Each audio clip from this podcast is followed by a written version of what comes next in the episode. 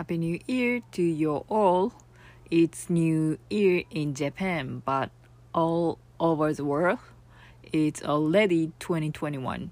This time, I'd like to share my positive diary in English, or EPD for short, which I did in 2020. I used an iPhone and have the Siri setting set to English. So if I have a problem, I try to talk to it in English. Today, I'd like to introduce something I heard for the first time. How do you check data capacity of this iPhone?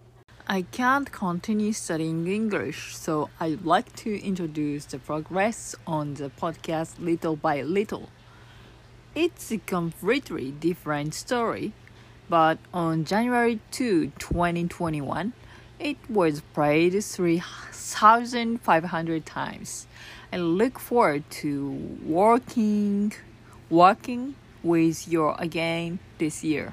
I talk a lot, but now I want to register a podcast and tune in, but it doesn't work.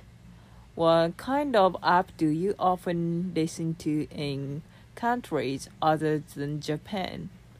If many people are using it, I would like to register. Please tell me any stories you would like to hear in English. See you again. Don't waste your time.